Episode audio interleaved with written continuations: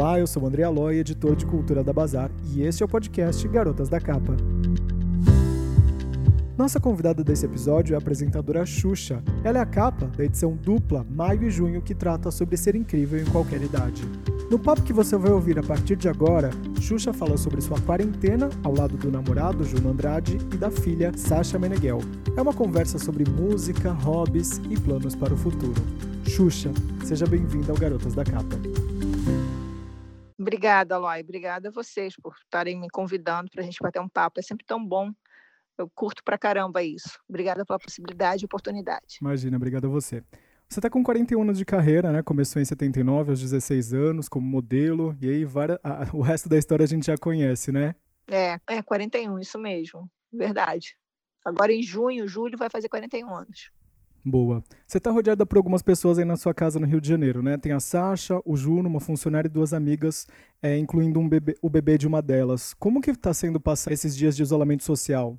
Então, Aloy, eu não sei, para algumas pessoas parece ser mais difícil do que para mim.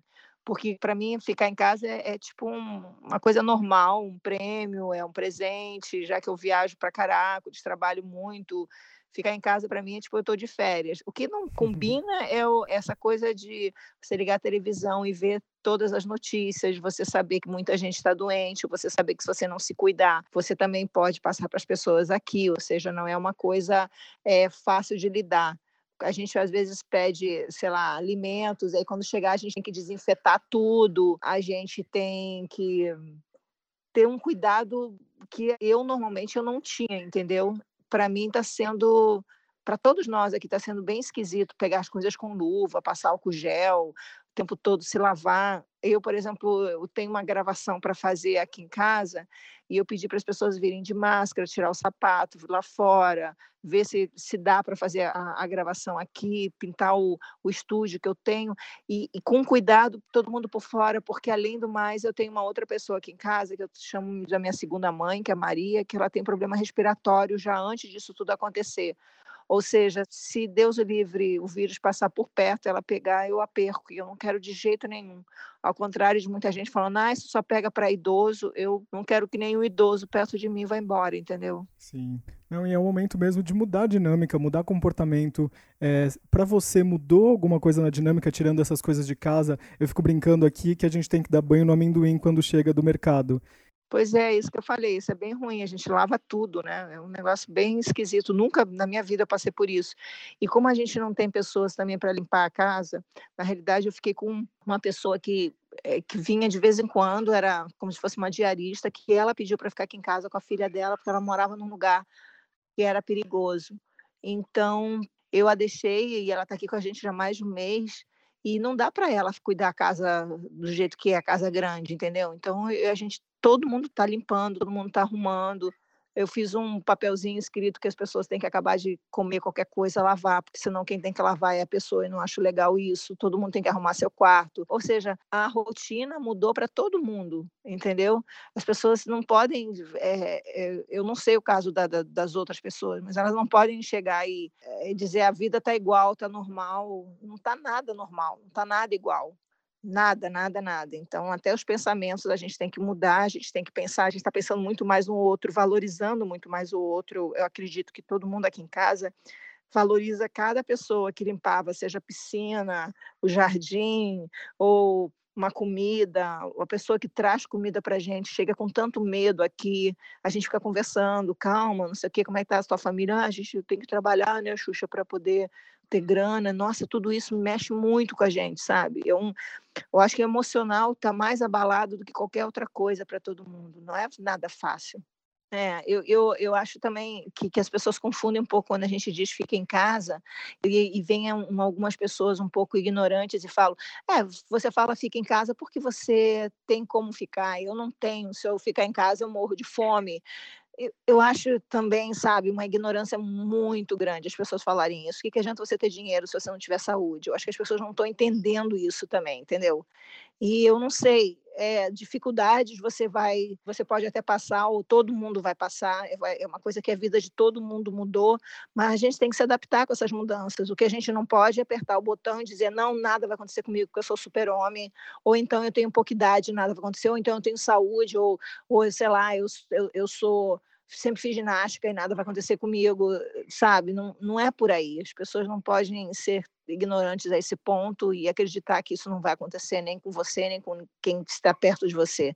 E eu, e eu cada vez mais, eu estou ouvindo as pessoas me perguntando, e aí, como é que está tudo aí? Eu falei, graças a Deus, aqui tudo bem, mas as pessoas perto de mim, eu começo, começo a dizer, fulana já pegou, ciclana, não sei quem, não sei que lá, está com, com sintomas, outra já foi, deu ok, outras não sabe. Caraca, é muito, é muito, muito estranho isso, a gente ter que realmente viver e conviver com isso. E não saber uma ameaça invisível, né, o que falam pra gente. E de fato é. É, é muito esquisito. É muito esquisito. Eu acho que depois disso tudo, eu não acredito que as pessoas venham a mudar, mas o mundo já mudou, entendeu? Eu acho que as pessoas não vão mudar porque logo, logo vão esquecer.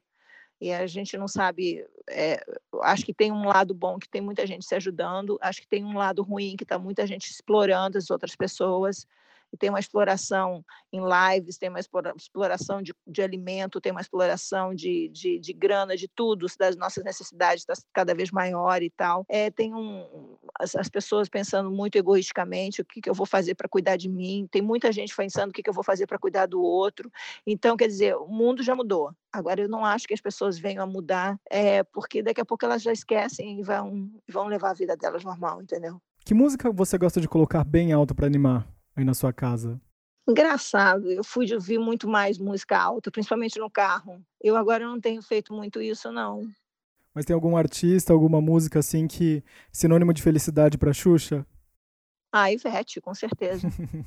Ivete, é, ela tem uma alegria na, no cantar, na, na, na, é uma, uma, festa, sem dúvida nenhuma. Quando a gente ia fazer alguma coisa aqui em casa, não agora, obviamente, né, mas já tem algum tempo, quando a gente fazia o negócio, botava música, a gente já, já escolhia a Ivete para dar uma animada, porque ela, ela tem alegria em tudo que ela faz.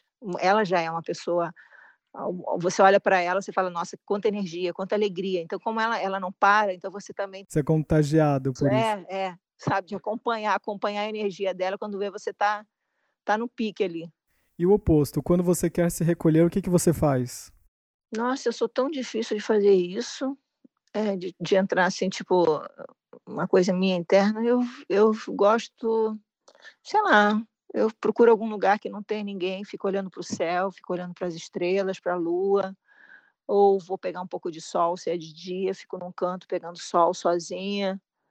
Né? Mas eu, eu, quando eu faço isso, eu acho que eu gosto de ficar mais perto da natureza. Quando eu estou precisando me energizar, eu fico quietinha, tentando pegar a energia de algum lugar que a natureza possa me dar. E o que, que você come de gostoso? A gente sabe que você é vegana, mas muita gente ainda tem preconceito, né? é uma tribo esquisita, né? É, é, é, uma tribo que é, ou é amada ou é odiada. Exato. Porque a gente, é porque a gente, quando começa a falar, é, eu falo que as pessoas que são veganas têm um papo chato, mas é porque cada um tem o seu motivo para ser vegano e cada um tem seu motivo para não ser vegano. Só que eu acho que quando a gente acaba de ser vegano, a gente passa por uma fase que a gente quer que todo mundo seja. Então é essa fase chata, por isso eu digo que o vegano é chato, porque todo mundo passa por essa fase chata, que a gente quer falar sobre todos os documentários, a gente quer toda passar toda a informação que a gente tem dentro da gente para as pessoas. A gente não consegue entender por que, que as pessoas não veem o que a gente está vendo. A gente não consegue entender por que, que as pessoas não sentem o que a gente está sentindo.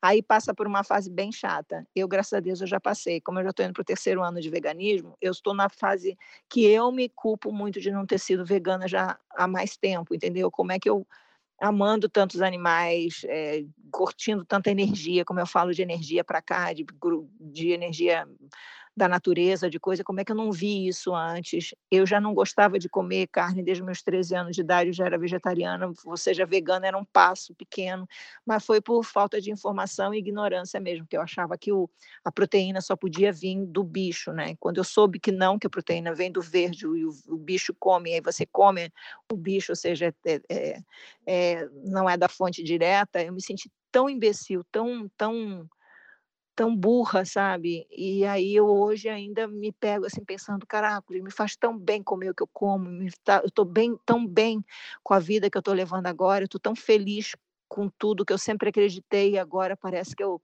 assumi isso para todo mundo saber, para ou para que ninguém saiba, mas pelo menos para mim, eu tô eu tô feliz comigo mesmo. E aí me pergunto por que, que eu não fiz isso antes. Então agora eu estou na fase de eu estou me maltratando, entendeu? Tipo, Entendi. Mas não tem que, que se martirizar, não... não. Tudo bem, tá tudo certo. Esse, essa mudança de comportamento.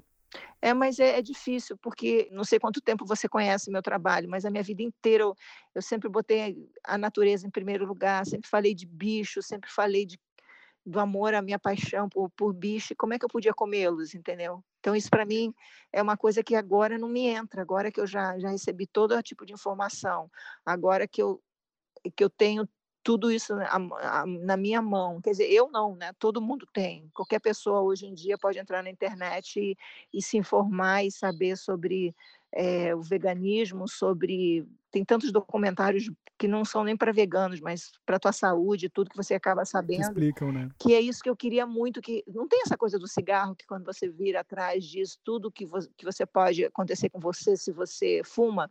Eu queria muito que também tivesse isso nas carnes, sabe? Entendi. Tipo, as pessoas sabendo o que, que elas estão comendo e que o, o quanto mal faz para elas isso. Eu acho que isso seria tão bom se pelo menos isso acontecesse, sabe? Porque daí as pessoas, como tem muito fumante que fala, eu sei que dá câncer, que dá um monte de coisa, mas eu quero. Mas será que as pessoas sabem o quanto aqueles bichos que estão ali naquelas prateleirinhas do supermercado podem fazer mal para elas? Será, sabe? Eu acho que essa informação que eu queria muito. Então, eu fico me, me perguntando o que, que eu poderia fazer para que isso acontecesse. Fico pensando, caraca, eles vão me matar se eu ficar falando sobre isso. Vão, porque tem a indústria farmacêutica agropecuária que é tão forte. Aí fico me, me, me policiando, aí me policio para não, não ofender as pessoas que comem, me policio para não as pessoas não se sentirem mal e aí eu me sinto mal. Aí eu tô numa fase meio assim, então agora. E qual é a sua comida favorita agora nessa dieta vegana? O que, que você come de gostoso? Qual que é a sua receita favorita? Ah, eu gosto de quase tudo que é vegano. Quando eu olho para o meu prato e vejo que não tem um, o sentimento de a energia da morte, do sofrimento, eu já como com tanta vontade, mas eu como muito bem verde, tudo que é verde. Então, salada para mim é uma coisa que me faz tão bem, verduras, é, ou seja, é a base do, do, do, veganismo, né? Adoro arroz integral, tudo que é fruta eu gosto, só não gosto de jaque e caju. Mas todas as frutas eu gosto, gosto de todos os legumes, só não gosto de giló e não gosto de quiabo. Mas tá tudo bem também. então, como tudo. Antigamente eu comia, tipo assim, as pessoas falavam, nossa, a Xuxa come para sobreviver. Hoje eu como feliz. Eu, eu vivo com, a, a, tipo assim, que horas que eu vou comer, porque eu vou me deliciar com o que vai vir, entendeu? Entendi, eu agora eu pedi para fazer para mim arroz integral, bolinho de arroz integral com queijo vegano dentro. E eu tô doida para comer, assim, tipo assim, já pensando no arroz, no meu bolinho de arroz integral. E eu, antigamente eu não comia muito feijão preto, hoje eu como todos os tipos de feijão, inclusive feijão preto, eu comia muita lentilha. Então eu descobri também uma, algumas coisas muito gostosas, umas misturas.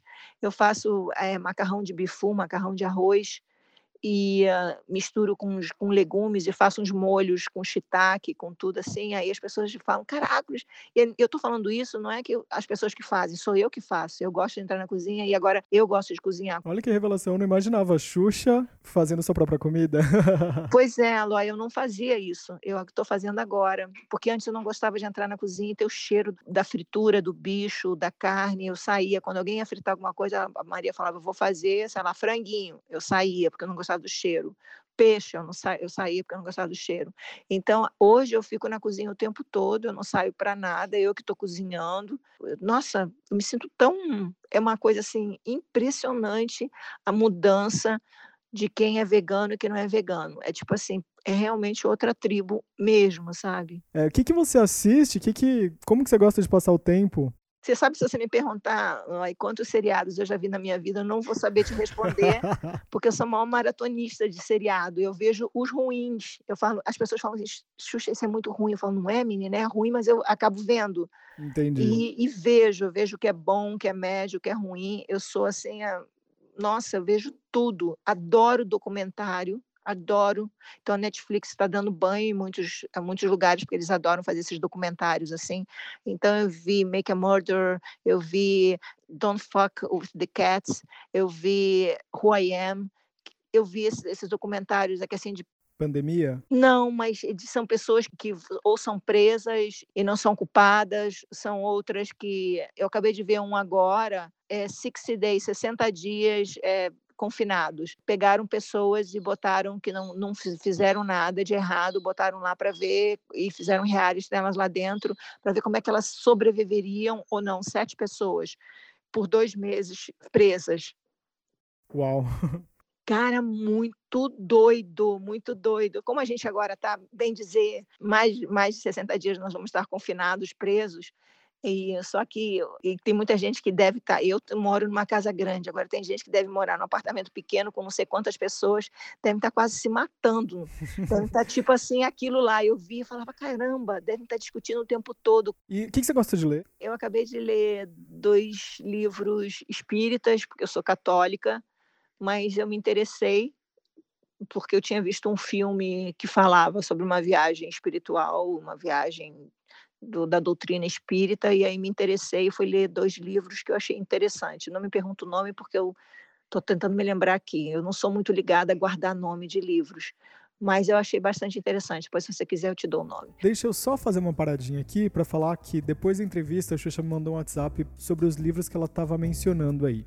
Bom, os livros espíritas são Violetas na Janela e O Voo da Gaivota. Ambos são de Vera Lúcia Marizenque de Carvalho. Durante a pandemia, ela também leu Elis e Eu, 11 anos, 6 meses e 19 dias com minha mãe, de João Marcelo Boscoli, que fala da relação dele com Elis Regina. Como a gente voltou a falar sobre veganismo nesse papo do WhatsApp, porque ela estava lendo Food Choices, esse daqui em inglês, que foi inspirado no documentário de mesmo nome, ela falou também sobre alguns filmes é, para quem quiser começar a se informar sobre o assunto. Vamos lá? Anota aí. Além do Food Choices, tem o documentário Que Raio de Saúde de 2017, Cowspiracy, O Segredo da Sustentabilidade. Outro documentário que ela fala é Dieta dos Gladiadores. Mais um, Hope, What Eat Matters. E o mais forte, segundo ela, Terráqueos. Alguns desses documentários estão disponíveis na Netflix. Vamos seguir o papo? Achei bastante interessante os livros. Eu li um, sei lá, em dois dias e li o outro depois também, uns três dias. E foi bem rápido, tipo, em cinco dias eu li esses dois livros e achei interessante algumas coisas. Achei que poderia ser muito verdade, outras coisas, obviamente, eu não acreditei, não entendi. Talvez seja pelo fato de você não ter o seu entendimento, não é uma coisa que a gente. É, eu, como eu não tenho a doutrina espírita, não fui criada nisso, então demora um pouco a, a, a, me cair bem ou entrar, ou falar, ah, tudo bem, isso eu, eu entendo, porque eu já ouvi falar, nunca tinha ouvido falar. Então não, não foi muito, mas me fez eu, eu, eu me questionar muito, porque como tem muitas coisas no catolicismo que eu não acredito, que eu não, não entendo e não aceito, você vai buscar uma outra, uma segunda voz, uma, é como se fosse um, um médico que você fosse buscar uma segunda opinião. É, tipo um médico alopata lendo sobre homeopatia, vamos dizer assim. Vai ter coisas que de repente ele vai acreditar e coisas que ele vai dizer, não, isso eu não acredito, outras isso eu posso trazer também para a alopatia. Então eu me vejo como, por exemplo, assim, eu fui criada no catolicismo com muitas dúvidas, muitas coisas que eu não acredito, fui ler sobre a doutrina espírita e, e achei muito interessante muitas coisas e mas como a gente não nunca vai saber ao certo, sei lá, tipo, alguém que fez uma viagem, foi para outro lado e psicografou, será que é verdade? Será que vai, entendeu? É a mesma coisa do que para mim, é, se eu vou no vidente, eu chego lá, o cara vai dizendo: "Ah, sua vida tem tem muita coisa pela frente, você fez isso, você vai fazer isso". É muito fácil falar de mim ou para mim, já que sou uma pessoa que você guga e vai fazer. Então, eu acredito que uma pessoa que começa a falar sobre muita coisa que a gente já sabe, vai dizer, poxa, não tem nada de novo. E as coisas novas, você não, não tem como você saber se é verdade ou não, entendeu? Você fica com aquilo na cabeça, de repente o subconsciente às vezes te induz aquilo, né? É, não sei, tipo assim, é um desconhecido para mim. Então eu não sei se aquilo é verdade ou não. Então não quer dizer que tudo que eu li eu acreditei, obviamente, talvez seja não porque é mentira e sim pela minha falta de conhecimento nessa área mas achei bastante interessante, bastante interessante. Gostei de ter lido.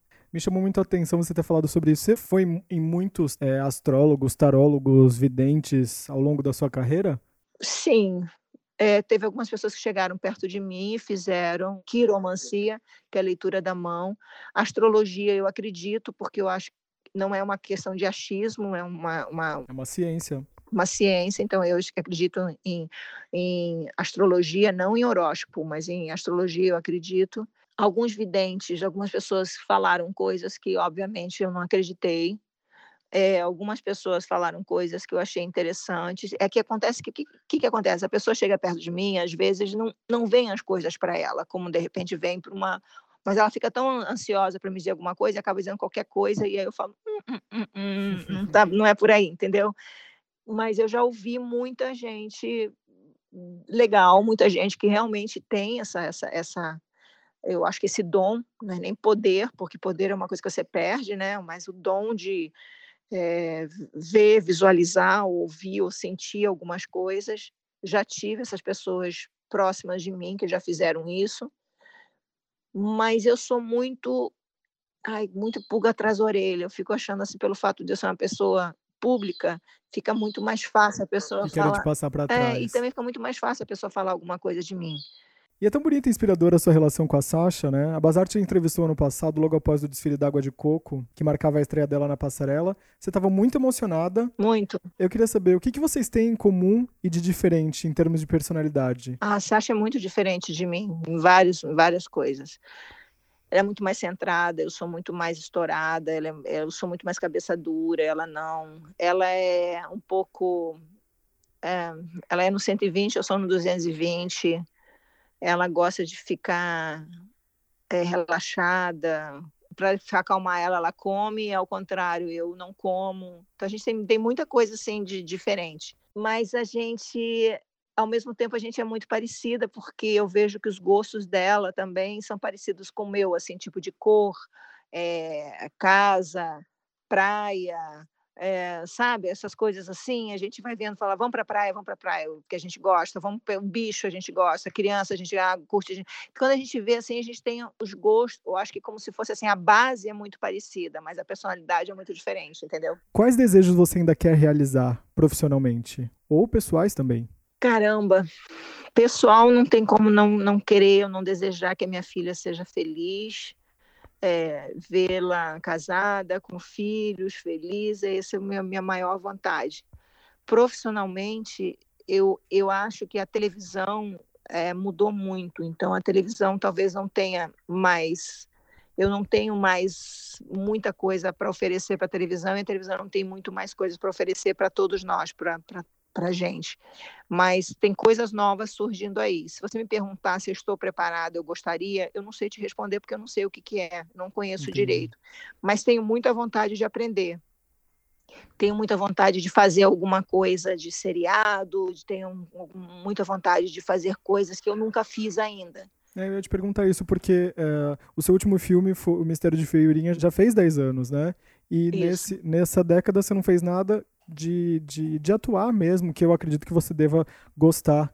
E por que que isso aconteceu? Eu acho que é por isso, por isso mesmo também. Primeiro porque as coisas mudaram, o desejo das pessoas. Eu primeiro fiquei esperando um bom filme, uma, boa, um bom roteiro, e aí as, as mudanças começaram a acontecer. O cinema começou a surgir muito em cima da comédia. Eu não sei se eu se eu faria uma comédia que não também a pessoa não saísse dali dizendo assim, ah, eu também aprendi alguma coisa com isso, entendeu? Eu queria passar alguma mensagem, eu não fui, não fui achando, não fui achando.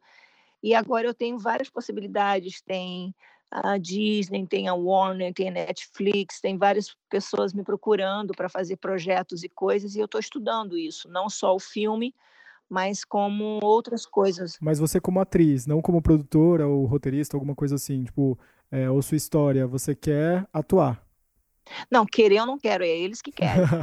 Mas você, você toparia? Então, eu estou estudando isso, tem várias coisas aqui. Então, como aconteceu esse negócio do corona, então as pessoas deram uma parada.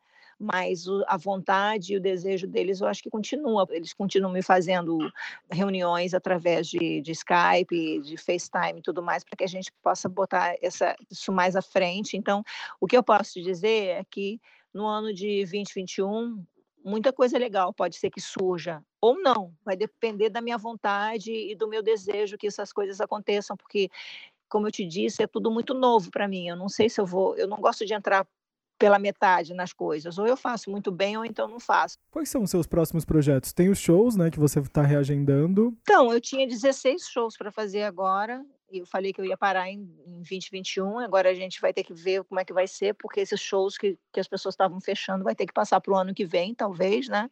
Vamos ver como é que vai ficar isso. Então, eu queria 2021 seja talvez o último ano para show. Uhum. Uh, eu tenho é, falado para as pessoas, muitas pessoas me perguntam, e aí você vai parar de fazer televisão? Você vai parar? Eu não sei o que, que vai acontecer. A gente não sabe o que vai acontecer na televisão, Sim. a gente não sabe o que vai acontecer na internet, a gente não sabe o que vai acontecer com o mundo. Então, eu gostaria muito que as pessoas soubessem que projetos, obviamente, eu tenho pra caramba. Agora, se isso tudo vai acontecer, a gente não sabe, porque tudo isso precisa ser de dinheiro para ser feito.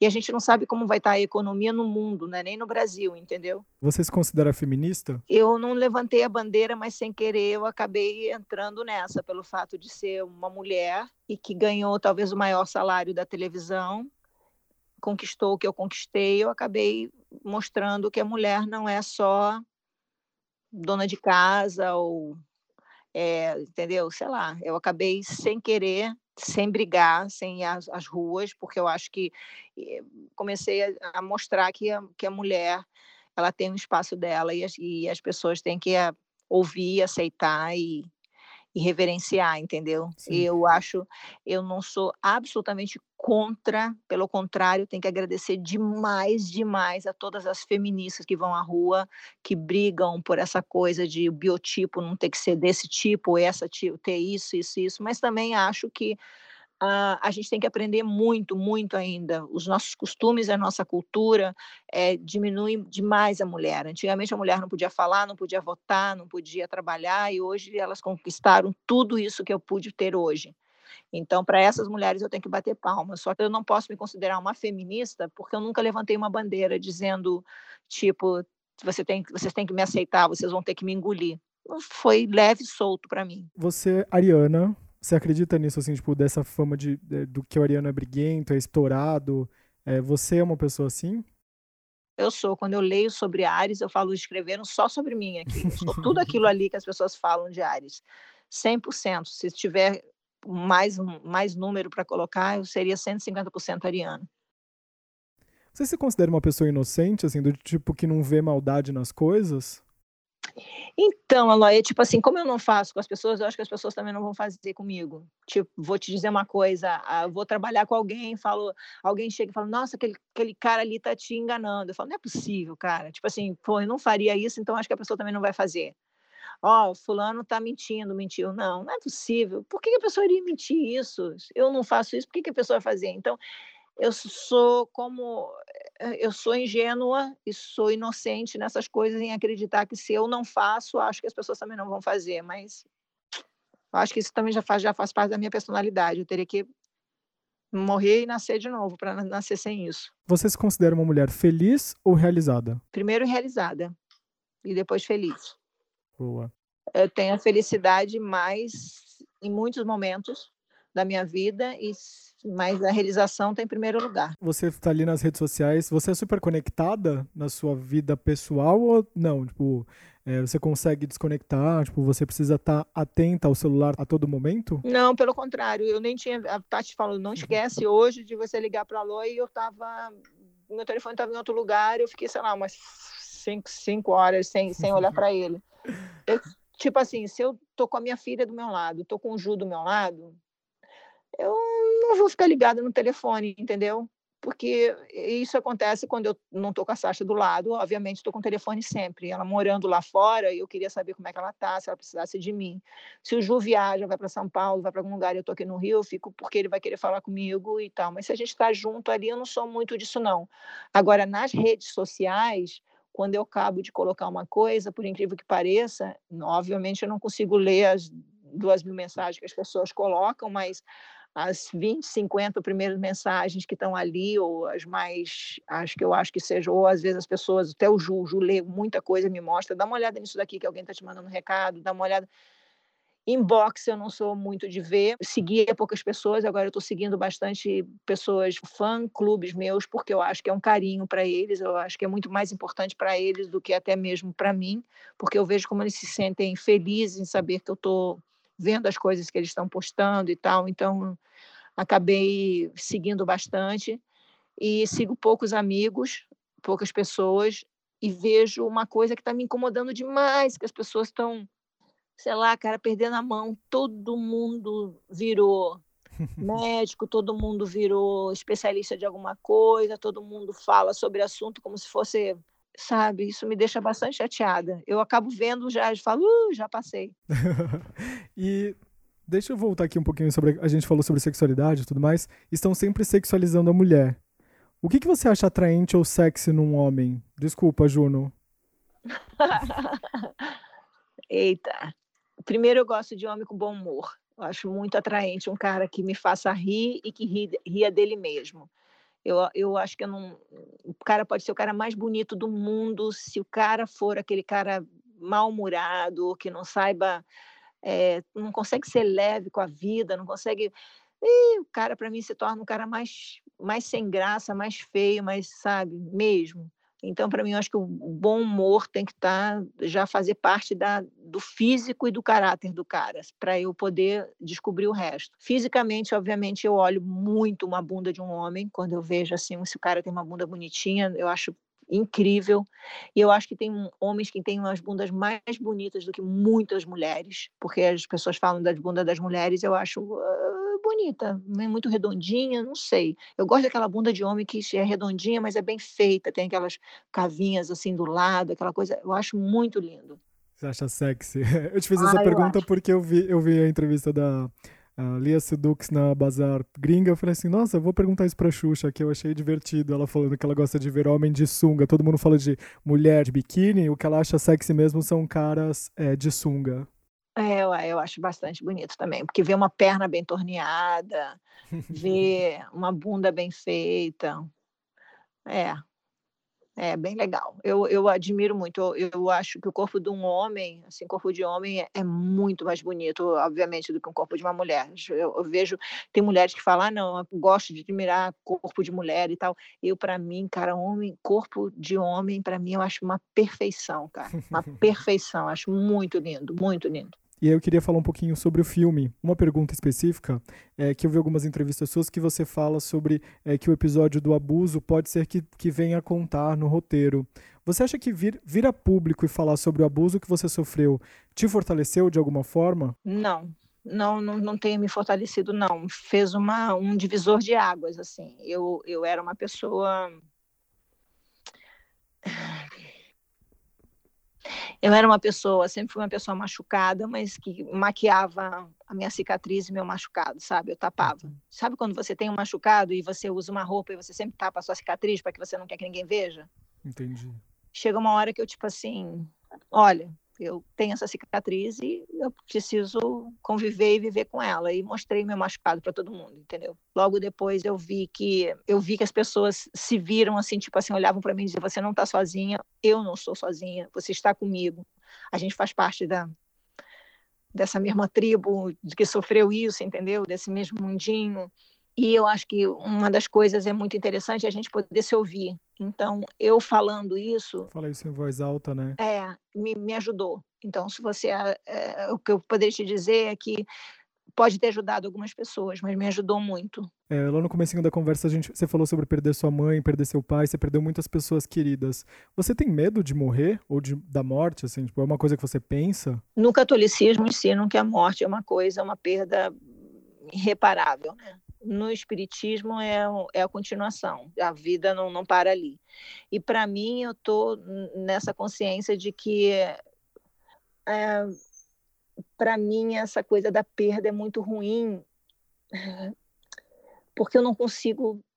É isso que eu estou te falando. Eu li esses livros e aprendi que eu vou. No livro tem uma coisa que eu peguei que me fez bem, que é eu vou ver minha mãe, entendeu? Eu só espero que ela esteja, obviamente, eu acredito que ela esteja melhor do que ela estava aqui, porque aqui ela estava sem mexer um dedo, sem nada, então onde ela estiver, ela vai estar melhor. Mas eu queria ter certeza que eu iria encontrar com ela. Então, quando você me perguntou sobre vidente, essas coisas assim, eu tenho curiosidade muito para saber como é o outro lado, porque eu quero muito estar com a minha mãe de volta. Inclusive, eu, eu, eu tenho buscado algumas pessoas que talvez possam me dizer isso, não sei se eu vou acreditar ou não, Entendi. Tenho medo, até agora já até peguei nome e tudo, mas ainda não entrei em contato com as pessoas, porque realmente eu gostaria de saber, porque eu tenho muita curiosidade, muita vontade de saber como minha mãe está, porque ela faz muita falta para mim.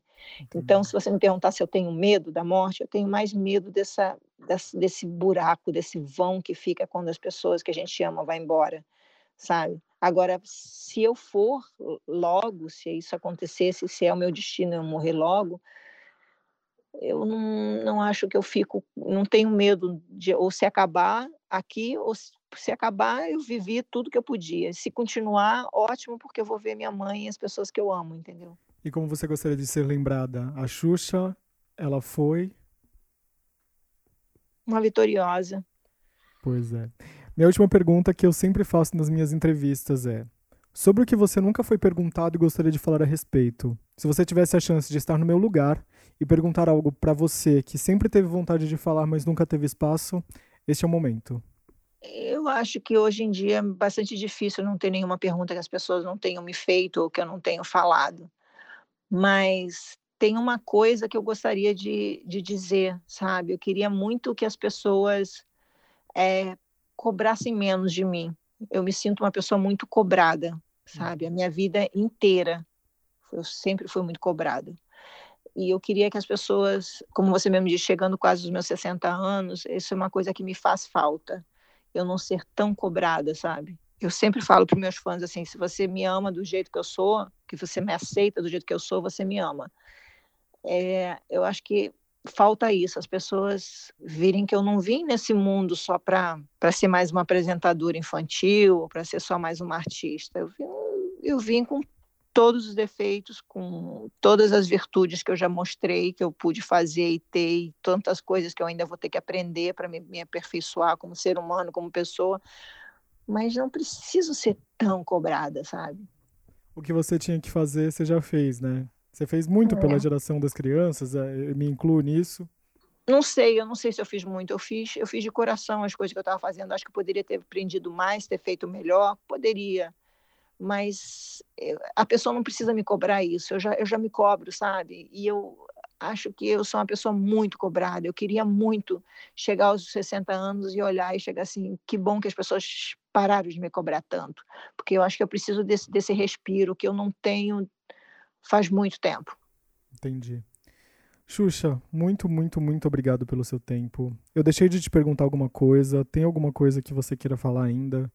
Não, acho que já foi, Eu falei já essa coisa do, da, da, cobrança que eu nunca falei para ninguém, e acho que a, gente passeou pelo veganismo, por tudo. As pessoas deveriam respeitar mais as outras. E, e eu acho que é isso que eu estou tentando agora passar um pouco no, no meu dia a dia, sabe? Tipo, respeita a outra, cara, sabe? Respeita se o cara quer quer dar, se o cara não quer dar, o que, que ele quer dar, respeita se, o, se a pessoa quer falar ou não quer falar, respeita se a pessoa quer fazer ou não quer fazer. Eu acho que falta muito isso. E você me deu a oportunidade de eu falar. Ah, eu, eu agradeço. Que bom, Aloy. Muito, muito, muito obrigado. Um grande beijo para você e se cuida, tá obrigado. tá bom? Você também. Eu sou André Aloy, editor de cultura da Bazar, e obrigado por chegar até aqui. O podcast Garotas da Capa está disponível em todas as plataformas digitais. Você já baixou a revista com a Xuxa? A Bazar está disponível no nosso aplicativo de forma gratuita, tanto para Android quanto para iOS. O nome, obviamente, Harper's Bazar Brasil. Ficou curioso para ver as fotos do ensaio da Xuxa? Ele está disponível tanto no nosso site quanto nas nossas redes sociais. Segue a gente lá, nosso arroba é BazarBR. Até o próximo programa.